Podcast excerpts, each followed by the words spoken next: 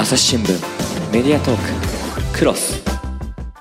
はい、えー、朝日新聞の神田大輔です、えー今回はですねこのメディアトークのクロス。普段は、えー草の根のねポッドキャスターさんをお迎えして番組を作っているんですけれどもちょっとスペシャルなゲストに来ていただきましてなんとですね草の根どころかプロ中のプロレジェンドの DJ さんですね来ていただいております、えーじゃあちょっと自己紹介お願いしてもいいですか？はじめまして、秀島文香です。お邪魔します。よろしくお願いしますいやーいきなりハードルを上げに上げに来る神田さんやめてください。いえい 私はまだピヨピヨですし、レジェンドと呼ばれるべき方々ははい本当にまだたくさんいらっしゃいますから、ちょっと。そうなんですか？うんあのね、はいできないことばっかりですよ、日々。そんなことないですよ。でね、今日はですね、普段このクロスっていう番組は、MC は真田君がね、務めてくれてるんですけれども、はいちゃんといますので、はい、います。はい、これね、あの普段の仕立てだとですね、ポッドキャスト制作をしている方を呼んでるんで、ええ最初に10の質問なんかをぶつけてですね、はいっていう風にやってるんですが、秀島さんはまあ DJ、えーでいらっしゃるので、番組の制作自体、要するに音源をいじったりとかしないじゃないですか。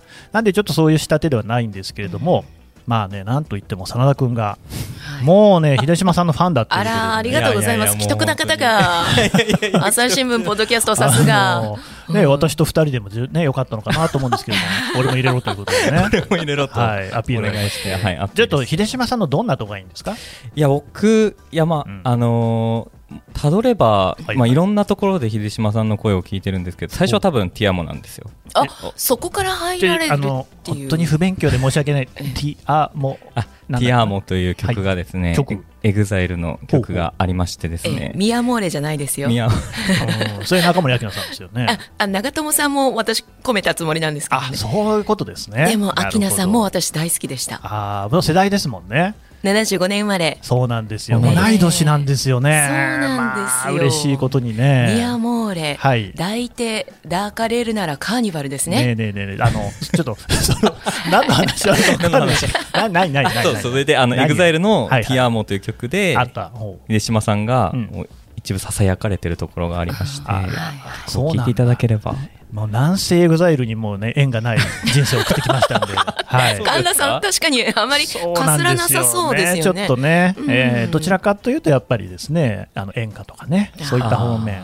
でもないんだけど、適当なこと言っちゃった。えーっとそこから入って、そこから入って、あと北海道なので、はあの東京に遊びに来るときとか、機内放送とかでも秀島さんの番組とかがあったりとかしたりとか、そうなんだ。あと J-WAVE とかも聞いてたのあで、J-WAVE はね、一番有名なところかもしれませんよね。あのところどころでこう、なんなんだこのスッと入ってくる声はとずっと思い続けて、やっぱりお声がいい。いや本当にあら。他にいないんじゃないかなっていううん声を持ってる方だなと。なんかあなた今日あれだもんね、コンタクトレンズにしてんの？それ。普段メガネなのに。いやいや違います。なんかひげもすごい綺麗に剃ってあるし、シュッとしてるよね、なんかね。あのそういうこうまああの。レジェンドをお迎えするので、ちゃんとかあそうだよね、はい。そうそういうことだよね、もちろんね、はい。男前に見せようってわけじゃないそういうわけじゃないです。全然そんな意図はない。なんか前髪も綺麗になってる いやそんなことないです。よ。神田さんも髪型前回お会いした時あと随分となんかみそぎを終えられたっていう感じなんですけど。あの後アフロにしたんですよね。あの写真では拝見していました神田さんと前回お会いしたのがそもそも NHK のラジオ聞くことの未来っていうね私が番大橋拓アナウンサーと担当している、まあ、ポッドキャストとか音声メディアの番組これからどんどん盛り上がっていくというね。のメディアに特番をやってでそこに神田さんが、えーわざわざいらしてくださってね。あの夜は暑かったですね。本当ですよね、誰が熱くしたかっていうと多分 Voicy の緒方さんなんですよね。尾形さんと神田さんのねこのバチバチ具合が。もうバチバチっとねなりましたけれども、ね、私と大橋アナ、おーい、ここは入るべきか、入らぬべきか、そうなんですよね。とりあえず俯瞰してよって思って。でもまあね、尺なんていうのもありますからね、ちゃんと時間に収めなきゃいけない、尾形さん、あまりそこら辺はね、あのお気になさらない方のタイプですからね、いや、す素敵な方なんですよ、本当に、あの後もお会いしてね、ね。え。また口角、泡を飛ばす議論してきましたけれど。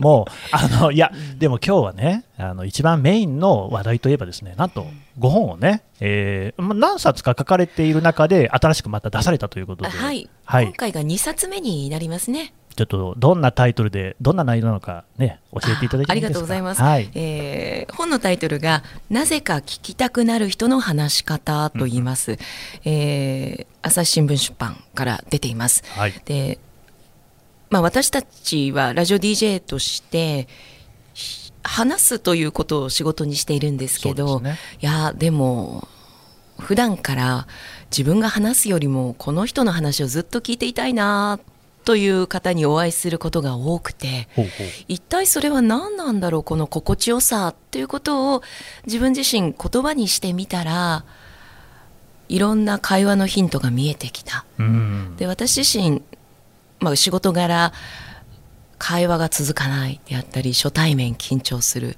本当ですか？どうやっていやいやあのそういう相談をよく受けるんですよあ受けるってことですね。で私自身もやっぱり。り昔そうだったので分かる分かる緊張しますようんねといういろんなお悩みを答えているうちにああこれってもしかしてその答えになっなるんじゃないかなということでじゃあ形にしちゃえ本にしてみようということで生まれたのが今回の新刊なんですね。うんうんやっぱりね、そういうその話し方であったりとかね、えー気にする人って多いみたいですもんね。そうやあのね特にコロナ禍と呼ばれる期間を挟んで、特にそういうお悩みを寄せられるようになったんですよ。そうなんですか。不思議なものででも人と会えない時間っていうのがやっぱりあるとうん。さあいざまた会えるねってなった時にあれ会話ってどうするんだっけ？とか、雑談ってどうすんだっけ？おしゃべりがなくなっちゃったから。そうね大学生さんなんかもう長いと2年ぐらいキャンパスに行けてないみたいな学生さんもね学してから会ったことないと。そううんでずっとリモートだったりすると実際フィジカルで会うとなると、うんうん。あれあれ？授業始まる前のちょっとした雑談ができないみたいなそんなことになってますか。うんあら。でその間に私自身もラジオ、まあ、大好きでうんうんこういう仕事をしてますのでずっと聞いてたんですね在宅っていうのも増えて。はいとなると声って本当にいいなっていうのが 今更ながら思うようになって声の持つ力ってなんだろう？っていうことを考え直す期間にもなったんですよね。うんうんポッドキャストも本当によく聞いています。あ本当ですか、はい。そうなんですよね、ポッドキャストアワードの審査員でもいらっしゃるということでね、そうなんです。か、はい。人間まあ、朝日新うん聞のポッドキャストのね、ニュースの現場からもね、えー、と1年前、要するに第2回の時にはね、はいはい。エントリーして、まあ、秀島さんは1点もくれさらなかった。ね、そういうの全部わかるんですよね。そうなんですよ。あ何に入れたかっていうのも全部、まあ、いやいや、いいんですよ、透明性。ええあの もちろんそれはね、審査ですから、ええ。いやあの、大変な仕事だと思うんですよ、うん。結構な本数があって、しかも、コメントを読んでいると、秀島さんは明らかに、その推薦された回だけじゃなくて、さまざまなね、回を聞き込んでらっしゃるでしょ。そうなんだ。ってあの、うん。まあその審査のプロセスをちょっとご説明しますと、その委員会、選考委員会という、まあ、母体みたいなところがあって、で、じゃあ今年も審査委員をとお話をいただくときに、まずはざーっと応募される総数の中で、ある程度こう、これはいいというものを、いくつか、まあ、いくつかといっても相当な数になるんですが、事前にピックアップしていただいたものを、まあ、またさらにこうノミネートという形に振り分けられてでその中からまたおすすめのエピソードはこれこれこれですよと3つ4つぐらいこうリストアップもうちょっと少なかったかなしていただいてでそれを聞いて、まあ、票を入れるという形になるんです。でもねえこれまで例えばじゃあ200エピソードを作ってこられた方のはいはい2つで何がわかるんだろうって思うなるほどと。で朝日新聞ポッドキャストさんももう今どのぐらいになりますか？相当数になりますようね。ちはですね、ちょっとうん特殊と言いますか、ニュースの現場からっていうのほかに、これ今ね、配信してるのはメディアトークっていうプいろいろ。カテゴリーが分かれて他にもますよね。SDGs シンプルに話そうとかあって、ええあまあ、メインで大体その3つなんですけれども、3つだけで1500本ぐらい、で今年すごい見やすくなりましたよね。本当ですか、ありがとうございます。あのなんかわ分ける作業をやっていただいたっていうか。あなんかその検索なんかもね、検索がそうです。まあ基本的にやっぱポッドキャストしにくいので、あのこういうエピソード、例えば政治なら政治の話聞きたいよとい。う時にこうタグなんかでね、辿っていただけるようにはしたんですけどね。うん。いやありとあらゆるアーカイブが、うん。まあ、ポッドキャストの良さってしっかり残ることなんですけどそうです検索をどうしていくかっていうのが、多分これからの作り手としては、うんどこまでそのあのなんかこの間神田さんとあの人があんな話をしてたけど何だったっけなって言った時のこうヒットしやすさアクセスのしやすさっていうのがどうねあの道順を作っていけるかっていうのは課題になりますよね。どうですか、しかしその、うん。もうラジオ番組にですね多数ご出演なさっていて、うんその他にもテレビのインタビューなんかもされている、要するに地上波メディアをね、これまで活躍の舞台とされてきた、えー秀島さんから見て、ポッドキャストと、まあ、ラジオ、違いって何かありますか？ポッドキャストは、えーまもう乱暴に言っちゃうと何でもやりたいことをやろうと思えばできる。そうなんですよね。もう自由自在の新天地みたいなことで、で言ったら誰の干渉も受けずに、うん。もうアプリ一つさえあればなんならもう10分後から誰でも発信者になれるみたいなことで。でもラジオってああるある程度というか、まあ、たくさんの方が、まあ、テレビと比べたら数は随分ですけれども、いろいろな方が関わっていてでもちろんお金も関わってきますし民放ということになるとね。なのでまあフィルターであったり良くも悪くもみんなで作る感というのは、うんうん。より増してくるのかなということでその言葉にうーんうん。こ言葉に関わってくるその重みというかうん。どうなんでしょう？それね、だから。ものではなくなってくるような気もしますし。まさに今回の、ね、ご本なんかにもですね関わってくるところだと思いますけれども、やっぱりそこは秀島さん、プロ中のプロだから、話し方っていうことに関してもね、当然、この一家言お持ちでこういう本になってるわけですよ。はい。一方で、ポッドキャストに出てくる人たちっていうのは、まあ、みんな素人、私もそうですもんね、ありていに行って、素人が話すっていうのは、これ、なかなかね、聞いちゃいられないよっていう、そういう話もありそうじゃないですか、そうん。の辺はどうですか？それが良さだと思いますしだからこそこのインターネットありがとうという時代だと思うんですよ。インターネット、広くありがとう言いましたね。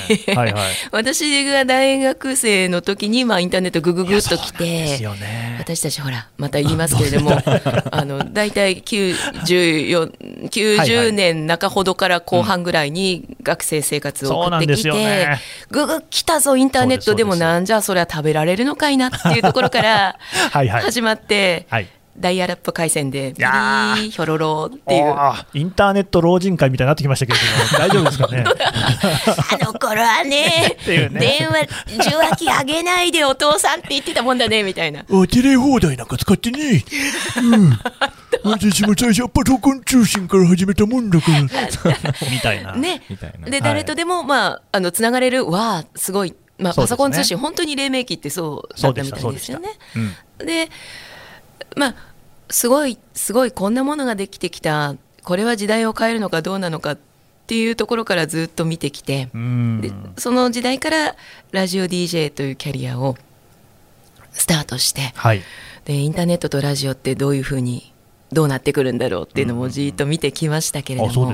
ポッドキャストの誕生っていうのはやっぱり革命的だったと思いますね。あれでもそのそれこそですね、うん。iPod なんかが出た時に最初のポッドキャストの波っていうのが一応来たらしいじゃないですか。あ。ね、それでポッドキャストという語源だったって言いますよね、ブロードキャストと iPod？うん。で私、当時あんまり認知していなくって、うん。うんで今またね、もう2回目の波が来ているような感じ、ね。秀島さんはその1回目の時からやっぱり、ポッドキャスト聞いてらした？あのー自分自身やっていった番組グルーブラインっていう JWEB のグルーブラインという番組が、えーアウトリーチしていくためのツールとしてポッドキャストをやろうということになってで、えー例えば1週間の面白かった部分ダイジェストっていうのを編集してもらってプラス来週の予告っていうのをくっつけて20分ぐらいのポッドキャストっていうのを毎週やってた気ががしますね。記憶がもう遠くにありますけれどもね、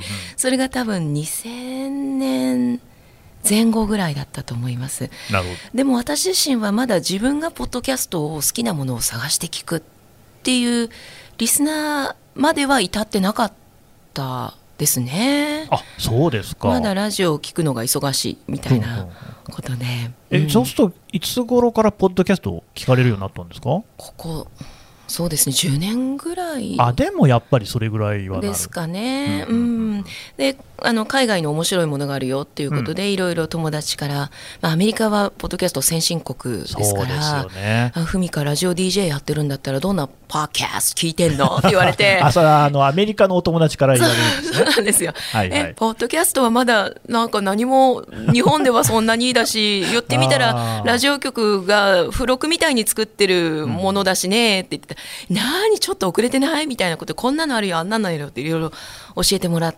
て、そこからですかね、徐々に聞き始めたっていうのはね。あのちなみにその一番最初にね、の頃に聞き始めた番組なんてどんなのですか、えっ、とね、これは何だったかな、シリア、えっ、と、シリア？ル。あシリアルキラ怖いの話。はいはいはいはいはいはい。の割とドますよね。キュメンタリー色が強いものが、あのラジオドラマとして面白いなって連続殺人鬼の話なんかをねねやるような。こ怖いものありましたし、うんうん。あと BBC のポッドキャストが本当によくはいはい。素晴らしいクオリティで、うん。これが無料で聞けるなんてということで、まあ、いろいろなインタビューもありますし面白いクイズ番組なんていうのもありますし、うんうんうん。この間あの本のご縁で、はいあの脳科学者の茂木健一郎さんの番組読んでいただいたんですけどお互いやっぱりその BBC レディオ4リスナーっていうことでこんなポッドキャスト面白いよねみたいな話で盛り上がりましたね。なるほど、で特にデザートアイランドディスクっていううん。BBC の長寿番組があるんです、はいはい。もうね80年ぐらい続いてるのかな。80年。すポッドキャストじゃなくてもうあのラジオっていう時代から続いてる番組で、はいはい。著名人にインタビューをして、うん。もしあなたが無人島に行くならば8枚かな？どんなアルバムをもっとどんなディスクアルバムを持ってきますか？みたいな質問をしてそこからその人となるように迫っていくみたいな。うん、よく日本でも音楽誌のインタビューとかで無人島に持ってくならばみたいな質問あるじゃないですか。ありますよね。多分こここが発祥じゃないかなと思うんですけどね。ははなるほどね。うん。でその番組は本当に面白くていろいろな方がこんなもの持ってきますであったりとか、純粋にもうその人のこれまでの生き様を振り返るインタビューになってたりして、うんうん。声で聞けるっていうのは声だけで聞けるっていうのはよより心が動かされるというかなるほどね、まあ、そう言われちゃうとやっぱり秀島さんが持ってく8枚聞かざるを得ないかなと思うんですけれども。あいやだどうしよう。まあ8枚と言わなくてもいいんで じゃあなんか23枚なんか出してください、いやどうしましょうね。ベストアルバムとかでいいならば山下達郎さんとか。はいはいはいはい。あとはサザンオールスターズ。やっぱもうご当地茅ヶ崎外さないですね、茅ヶ崎の大先輩ですから。そこはね。希望の輪立ちは茅ヶ崎の駅の発車メロディーなんやでっていうね。秀島さん大丈夫ですよ、うん。僕のあのレベルに合わせて分かりやすいところをね お上げになってるのがやっぱり FM やってらっしゃる方は音楽造形深いから。でもうちにも真田君がいますからね、はい。多少音楽に詳しい。彼は自分であの演奏をするタイプなんで。あ佐野さん楽器何やるんですか？楽器はギターとベースとドラムと。マルチプレイヤーじゃないですか。えー、あの配信ライブとかも自分でやってるんですよ。え好きなアーティストさんは？うーん一番影響を受けたのは多分愛子さんとあかですね。でも父親にずっとサザンのアルバムを聴かされてたので。正しい音楽聴か教育。されてたという言い方よくない聴かせていただいてたのでいやいやいやいやそういや。いう問題なのかしらうん、ああ愛子さんいいですよね。そういいですよね。愛子さん我々と同い年75年組。ですよね、うんもう素晴らしいですよね、ねえ。この間も本当にもうね、テンションが下がりまくって、ですね。ああああ、仕事したくねえなって思った時に、愛子さんのね、曲を聴いて、なんとか自分を奮い立たせて、会社まで歩いてきましたけどね。音楽ってそういう力もそうなんですよね。何かこうしょんぼりしてる時も動かすものっていうのを持ってるなーって、でもねどんどん年を取ってくると新しいものに対してなんとなくこうガードがこうねぼんやり子供が聴いてる曲とかも、ねなんだかこうなんか世話しないなとか追い立てられる気持ちになるなとかうん。焦燥感とかうんうん。歌のテーマっていうのが大体なんかなんで気持ちが伝わらないんだろうとかあと1ミリ届かないとかこんな私なんてとはいか若い時気持ちあるあるみたいなテーマが多すぎてもうなんか聞いててもあと10年いや20年待てば全部楽になるからって思いながらいや聞いてるめちゃめちゃわかりますね。恋の歌聞いても響かなくなっちゃうんですよね。あのこっちの感受性がドン増してるってことなんですけど。そういうこと鈍感力っていうことでしょうそうかね。なんですよね、もう正直ヒゲダンとか聞いてても歌詞には全然共鳴しないですもんね。そうなんです、ね。曲は大好きなんですけど、ええ。ええええええだからそういう時代も自分あったなと思いながあそうらなんですよ。ね、何に響くかっていうのもやっぱり音楽は一つ自分を表してくれるもんだなって思いますね。ちょ。佐野君なんか最近のこうさ、うん。これ聞いてたらなかなかいいんじゃないの？みたいな。ああ、いますか、そういう人。それを秀島さんが聞いたことあるから試そうよ。うんうん、僕最近、あの、めちゃめちゃ好きなアうん。ーティストは、ともおさんっていう、あ知らないです。あともおさんですか？えどうやって書くの？TOMOO。ああもうもちろん知らないんですけど。どういったあのタイプの、ああ、非常にすごいうん、歌詞が歌詞がいい。いい。ああ僕も本当歌詞から入るタイプなんでそれすごくいいですね、歌詞がいいったっていろんなのがあるでしょうよ。どういうことよ？うーん、なんかすごい表現が豊かなんですよ。すごいうまくおい新表現できない。聞記者おい もうちょっと何なりと言い方はないのかね君音あそう楽評論のコーナーではないですけど、あともおさん歌手。あ本当だみん。な今調べてるそうですね。シンガーソングライターともおさん。今度、多分8月にメジャーデビューするんあです。女性なんですそうね。いうえ男じゃないんだ。女性です女性です。からです私たち。ともおさん本当だ。今日聞いてみよう。ぜひ聴いてみてください。ね雨粒をつけたままとかそういう曲が。雨粒をつけたまま、そうですか、いいね、そうなってきますか。はい95年生まれ、90東京出身。20歳下だ 言わないでそこは。ねそこも軽やかに超えていけたいですね。みずみずしい感性というものをね。へえあいいいいいいことい教えていやいやちょっただいたとあら、ま、ちょもうちょっと本の話しなきゃ。ありがとうございます。やそうだ。そうですよ。メディアトーク。クロス。難しいニュースもポッドキャストで解説を聞くとちょっと理解できるかも。朝日新聞デジタルのコメントプラスって知ってる？テレビでおなじみのコメンテーターや記者が記事の背景やその先について投稿しているよ。もっと深く。もっとつながる。朝日新聞で、あのまあ、今回のね、新刊、なぜか聞きたくなる人の話し方、ね、これに対して、最初のね、お話でもあったけど、コロナ禍で、ね、コミュニケーション考えましたよというお話でしたけれども、これね、実際、その秀島さんの生活にもコロナ禍で変化って何かありましたか？うん、子供はやはり学校に行けなくなりましたし、ね。休校って突然休校になってはどうしようってなりましたし、うん。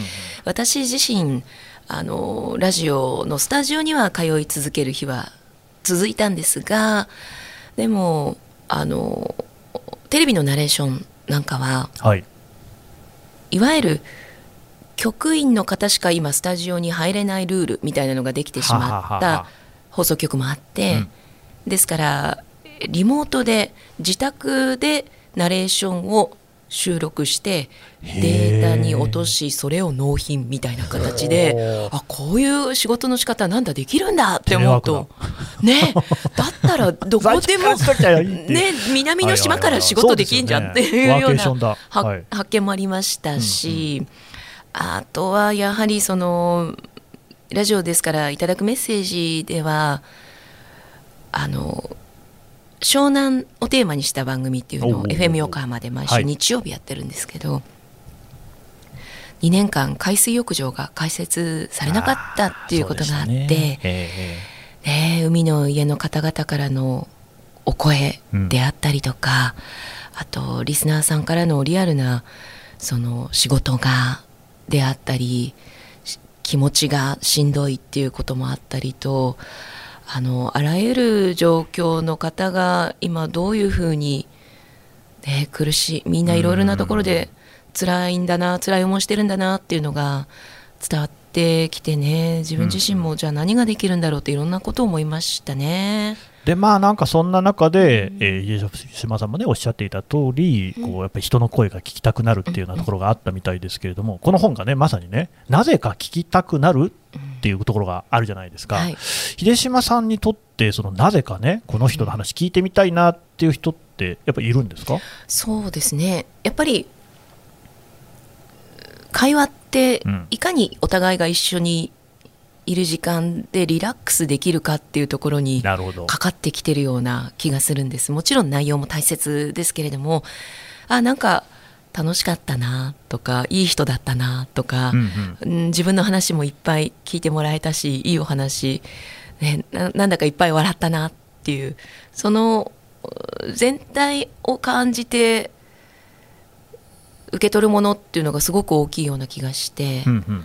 でそれってじゃあ何なんだろうなって思うと、まあ究極一緒にいて疲れない人なのかなって思うんですよ。はそれはじゃあどんな人が疲れるのかなって考えてみると。逆にね 逆に。はい。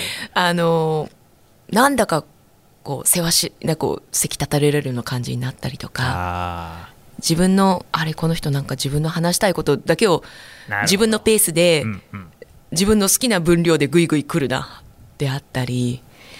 何かこちらが言ったことに対してうん聞いてるのか聞いてくれないのかちょっとよく見えてこない、うん無駄に私緊張しちゃうんですよねそういう時ってね。ですね。あれ響いてない？きき聞こえてないのかしら？とか、そういったその緊張感というのを相手に持たせない人っていうのはすごくあずっとたとえそれ無言の時間があったとしてもなんか心地いいな、うん。うん、一緒にずっとこのまま、ね、あと1時間ぐらいコーヒー飲みながらでも話せるななんて思うんですよね。それね、すごいわかりますね。だから、この本なんかに書いてあることも、こう結構割とテクニカルなこともね、書いてあるじゃないですか。え例えば一文を短くしてみようみたいな話とか、これはもう具体的にどうできるかっていうことで結局それって相手にとって負担をかけない喋り方っていうことですよね。そうなんですよ。うん。あのちょっと詳しく補足すると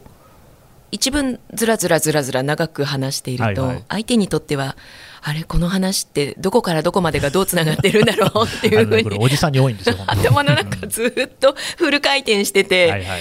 あれ？あの文章でいう「丸って今打った？打たれた？っていううん。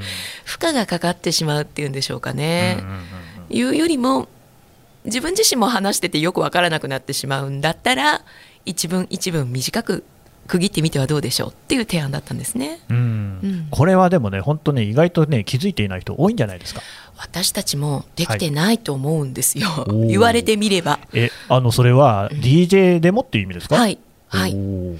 あのなんとかでそうなんだけどでもそういうことがあってとうんずらずらずらっと続けて話す方がなんとなく楽なんですよね。ああ、まあそうですね。うん、でこれもね、だからね、空白を作る、作らないみたいな話もねええ、書いてありますけれども、はいやっぱりこう、空気を読んじゃうってところ、人間あるじゃないですか。でもやっぱ、あえて空白をこう待つ、間をと作るっていうのもこれも大事だと。うん間を怖がりすぎてしまうという嫌いが私たちある気がするんであすりますよね。なんか言わなきゃ埋めたくなっちゃう。この気まずさって 自分一人勝手に気まずいって感じてるだけかもしれませんし相手にとっては相手のペースというのが時間感覚っていうのがあるような気がするんですよ。なるほど。でも特にラジオの放送現場であと10秒で CM が入るみたいなうん。秒間隔でやっていると、相手との会話でちょっと2秒だけ間ができてしまったっていうことに対してもうわなんか今盛り下がったかもと謎のプレッシャーを自分にかけてしまう。それありますよね。でも普段の会話で2秒ぐらはいはい。い間はできる、そうでもね。それはもう自然なことですしうん。相手にとっても別に何の気も気にもならない2秒だったりするわけであって、うんうんうんうん。何かこう縦板に水でなければいけないものでもないですし、会って1分で相手の心をつかみに行くみたいなことをできるわけがないというか。これね、本当もうそう、縦板に水のごとく喋る人ってよくないですよね、あれね。なんかねはい私得意ですみたいなモードで来られると。ある典型は僕はあの国会における官僚の答弁だと思ってるんですけど、はい。ねえ、あんなん聞いても、まあ、それこそね、国会中継の視聴率がどんなもんかっていうのをね、見れば分かることですけれども、全然入ってこないじゃないですか。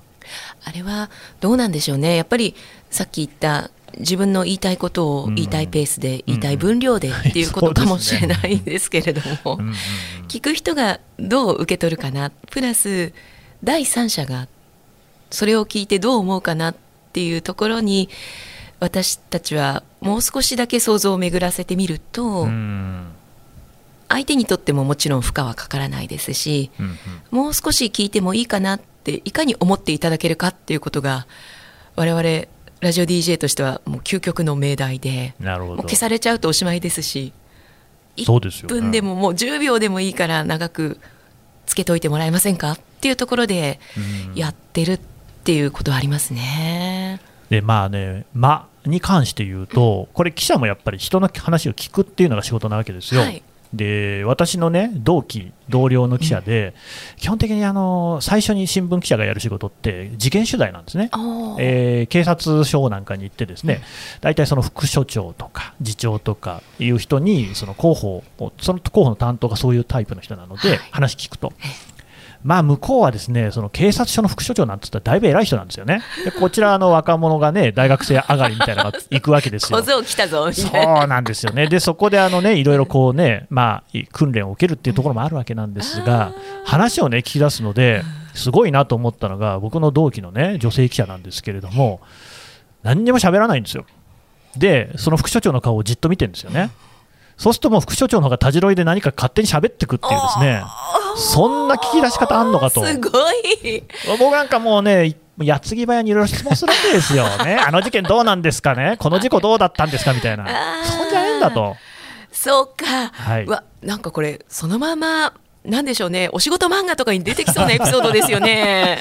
いや、そうなんですよね。あ、そっか。今な思い出したのが、あの、イソップでしたっけ？北風と太陽。ああ、そんな感じですよね。ね、ビュービュービュービュー、いや、あのでもコート脱がねえと、圧をかけても、はいはいやむしろかたくなにさせるだけそうなんですよね。それよりもじーっと見つめるっていうことなんでしょうかね。でもそれはできないんですよ、やっぱりね、僕には。全然ダメ。やっぱり人それぞれのやり方があると思うんですけれどもね、まあもう大事だなっていうね。うん、これは意識的にでも私もとにかく新人時代はほいほい。アーティストさんをゲストにお迎えして、うん。いろんなお話を伺っていく新曲新しいアルバムについて。どうですか？聞きどころは今度のライブの意気込みは？いろいろ聞いていかなきゃいけないのでやっぱりリストを作っていくんです。リスト？というと？これを聞こうっていうその質問リストを作っていくんです。もう多い時は20とか30とか。うん。なんでそんなリストを作っていくかっていうと、まあ、もちろん聞かなきゃいけない必須事項っていうのも、うんそのレコード会社さんからっていうのがゃそうですよね。ありますが。プロモーションもありますからね。でも私個人としてうん。一番怖かったのは、シーンってなる その瞬間を作っちゃいけないっていう怖さから、よく放送事故なんていう言い方しますよね。そうなんですよ。でも実際は FM の場合は必ず BGM が後ろに流れてるので、ね。はいはい。まずそういうことはまず起きないんです。よっぽどのもうほぼないと思いますね。聞いたことはあまりないです。でも自分の中では自分がそうやってなんでしょうね。まあを作ってしまってわたわたしないうんそのためにっていうこのまあ守りですよね。恥をかきたくないとかあこいつできないやつとかはははは。なんかもうまさに新人時代の神田さんのように、若い頃はね。そう証明したいみたいなものも、分はできるんだぞっていうそうような。そうそうそういうことだったんです。嫌ですよね。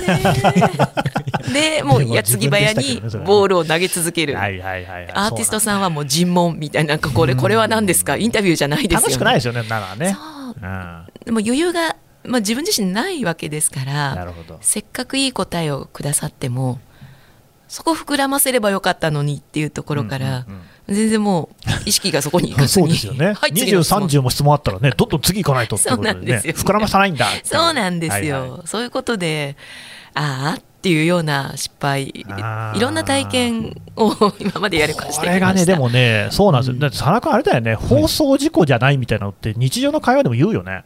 うん、言いますね。なんかこう、ち気まずい沈黙が流れた時とか。放送事故、放送事故みたいなのとか、ねあと、滑ったとか、そう。特になんか面白いことを言ってないのに、言わなくていいのに、滑ったね、みたいな。ねあれはちょっと無駄にみんなハードル上げすぎてないっていう。ねだからみんなそのね、DJ の方がなぜ上手に喋れるのかっていうのを多分ね、勘違いしてるんだと思うんですよ。あペラペラ上手に喋るってことじゃないっていうことがね、この本を読んでわかるんですけど。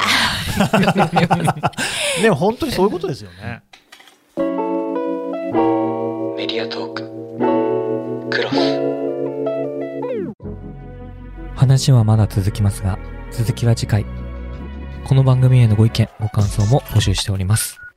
概要欄のフォームから、どしどしお送りください。